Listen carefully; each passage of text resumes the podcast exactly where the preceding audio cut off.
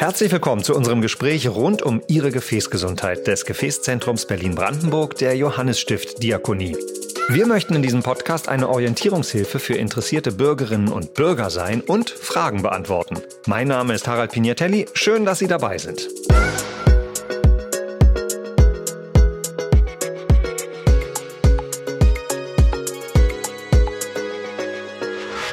Heute spreche ich mit Klaas Lüdemann. Er ist der leitende Angiologe und Spezialist für Gefäßkrankheiten des Gefäßzentrums Berlin-Brandenburg am Standort Evangelisches Waldkrankenhaus Spandau. Und er ist Leiter der Sektion Diabetes und Wundtherapie der Deutschen Gesellschaft für Angiologie. Herzlich willkommen, Herr Klaas Lüdemann. Vielen Dank, guten Tag. Wir sprechen heute über das diabetische Fußsyndrom und die wirklich bange Frage von vielen, verliere ich irgendwann mein Bein. Um da einzusteigen, was genau versteckt sich eigentlich hinter dem Wort diabetisches Fußsyndrom? Ja, das diabetische Fußsyndrom ist eine relativ häufig auftretende Folge der Diabeteserkrankung, also der Zuckerkrankheit. Ungefähr 25 Prozent, also jeder vierte Diabetiker erkrankt im Laufe seines Lebens an einem solchen diabetischen Fußsyndrom, was dann letztendlich oft nicht oder schlecht heilende Wunden zur Folge hat, so dass da durchbedingt auch häufig eine Amputation zumindest droht. Und dem ist natürlich vorzubeugen. Da muss man so schnell wie möglich auch was tun, damit das nicht eintritt. Ähm, gibt es noch andere Ursachen für ein diabetisches Fußsyndrom als Diabetes an sich? Also Diabetes an sich ist schon die eigentliche Ursache, deswegen ist das auch als diabetisches Fußsyndrom bezeichnet. Der Diabetes selber oder der Diabetes selber führt nicht unmittelbar zum diabetischen Fußsyndrom, sondern über verschiedene Veränderungen. Es kommt einerseits zu einer Nervenstörung, Nervenschädigung, durch die Zuckerkrankheit, so dass Menschen mit diabetischem Fußsyndrom sehr häufig verminderte Empfindungsvermögen an den Füßen haben, gar nicht mehr spüren, wenn dort Schäden oder Wunden entstehen. Das ist ein wesentlicher Faktor, also diese sogenannte Polyneuropathie mit einer verminderten Empfindungsfähigkeit an den Füßen. Ein anderer wesentlicher Faktor ist die Durchblutungsstörung, die auch durch die Zuckerkrankheit begünstigt wird. Das heißt, Menschen mit einem diabetischen Fußsyndrom leiden auch häufig an Durchblutungsstörungen an den äh, Beinen und Füßen, sodass auch zu wenig Blut reinkommt, dass eine Wundheilung aufgrund dessen schon alleine nicht mehr möglich ist. Mhm. Wenn Sie von Durchblutungsstörungen sprechen, kann ich denn als Patient, als Patientin irgendetwas tun im Umfeld dieser Erkrankung, um diese Durchblutungsstörung zum Beispiel zu mindern, beziehungsweise erst gar nicht so schlimm werden zu lassen durch Sport, durch eine veränderte Ernährung, also durch andere Faktoren, die ich als Patient, Patientin beeinflussen kann. Es gibt ja verschiedene Risikofaktoren für die Entwicklung einer solchen Durchblutungsstörung der Schlagadern an den Beinen. Wie gesagt, ein Hauptrisikofaktor ist die Zuckerkrankheit. Wichtig, wenn man an einer Zuckerkrankheit erkrankt ist, ist, dass diese gut behandelt, gut eingestellt wird, um diesen Risikofaktor, den man ja nun mal hat, wo man nichts gegen tun kann, so gering wie möglich oder so schwer, wenig schwerwiegend wie möglich genau erscheinen zu lassen und damit, soweit es eben geht, zu verhindern, dass es zu solch einer Durchblutungsstörung an den Beinen kommt. Wie, grund, äh, wie gefährlich grundsätzlich ist das diabetische Fußsyndrom? Das diabetische Fußsyndrom ist, wenn man es nicht rechtzeitig erkennt und nicht rechtzeitig und kompetent behandelt, tatsächlich die Hauptursache für Amputation, also für den Beinverlust bei Menschen weltweit. Beinverlust aufgrund nicht traumatischer Ursachen, das heißt nicht durch Unfälle bedingte Beinverlust. Verluste. Um es ganz kurz in Zahlen zu fassen, weltweit werden alle oder wird alle 20 Sekunden eine Amputation aufgrund von Diabetes durchgeführt. Wenn man das so auf Deutschland bezieht, liegen wir dort bei alle 20 Minuten verliert leider ein Mensch mit Diabetes sein Bein aufgrund dieser Erkrankung. Die Erkennung und insbesondere auch die Früherkennung ist natürlich wichtig. Wie erkennen Sie als Spezialist oder vielleicht sogar mein Hausarzt, dass ich an einem diabetischen Fußsyndrom leide? Ganz wichtig ist da, dass alle Menschen mit Diabetes regelmäßig daraufhin untersucht werden, ob sie ein solches diabetisches Fußsyndrom haben beziehungsweise Risiken dafür haben. Das heißt, selbst bei Menschen ohne irgendwelche Symptome, also ohne bekannte Nervenstörungen oder bekannte Durchblutungsstörungen mit Diabetes, wird empfohlen, dass zumindest einmal jährlich die Füße beim niedergelassenen Arzt, also auch beim Hausarzt, gezielt daraufhin untersucht werden, ob so etwas vorliegt. Wichtig ist auch aufgrund der Einschränkung der Empfindungsfähigkeit merken die Patienten meistens gar nichts davon. Und deswegen ist die Selbstwahrnehmung des diabetischen Fußsyndroms äußerst schwierig. Mhm.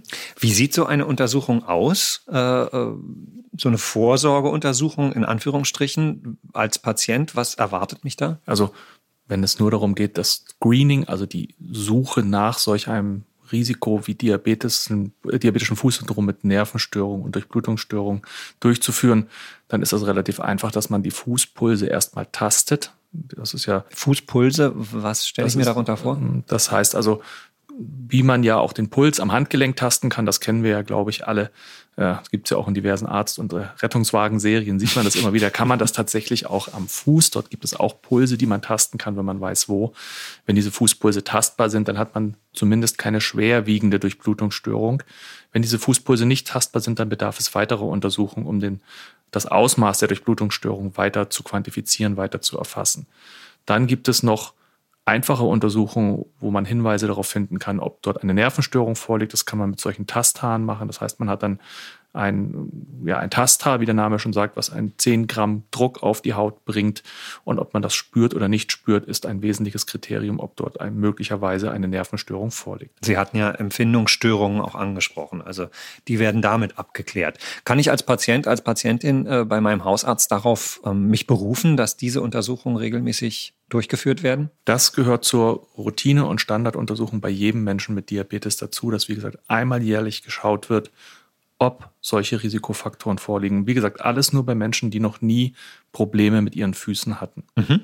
Wie und wo wird dann das diabetische Fußsyndrom behandelt, wenn es dann eins ist, wenn es diagnostiziert wurde? Also wenn es dann tatsächlich zu einer Wundentwicklung bei Menschen mit Diabetes kommt, zu so einem diabetischen Fußsyndrom, ist es ganz wichtig, dass das in spezialisierten Händen behandelt wird. Das ist also nichts, was der Hausarzt im Allgemeinen behandeln kann.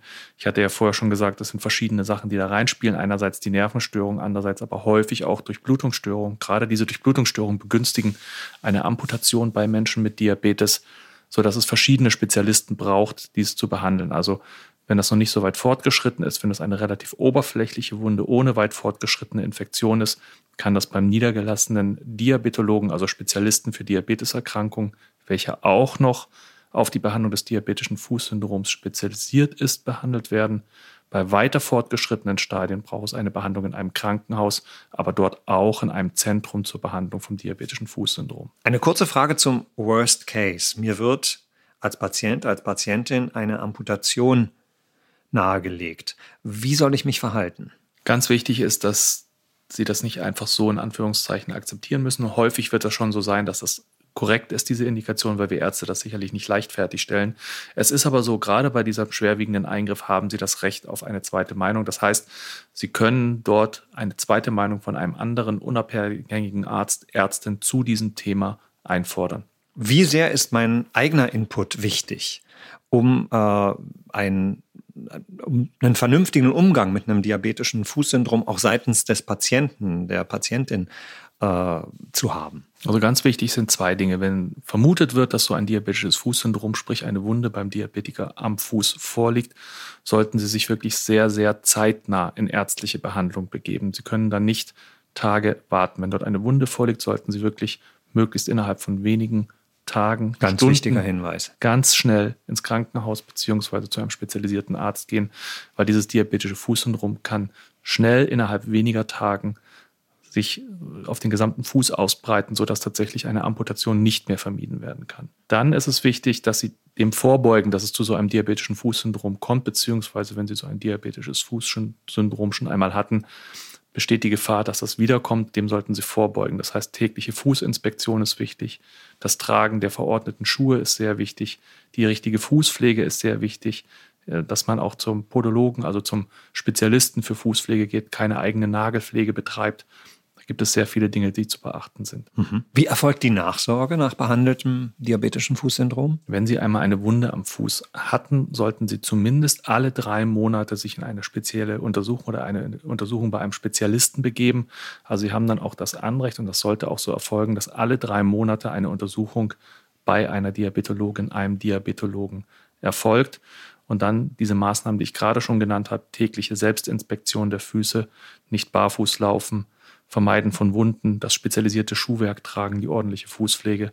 All diese Dinge gibt es zu beachten, dass es nicht mehr zu einem neuen diabetischen Fußsyndrom kommt. Abschließend, Herr Lüdemann, äh, interpretiere ich das richtig? Zeit ist ein ganz, ganz wichtiger Faktor? Ganz wichtiger Faktor, wenn dort eine Wunde vorliegt, beziehungsweise wenn dort Veränderungen am Fuß sind, die Sie sich nicht erklären können, zum Beispiel eine sich rasch ausbreitende Rötung. Schmerzen sind ja leider häufig nicht der Fall als Warnzeichen, was wir sonst kennen aufgrund der Nervenstörung.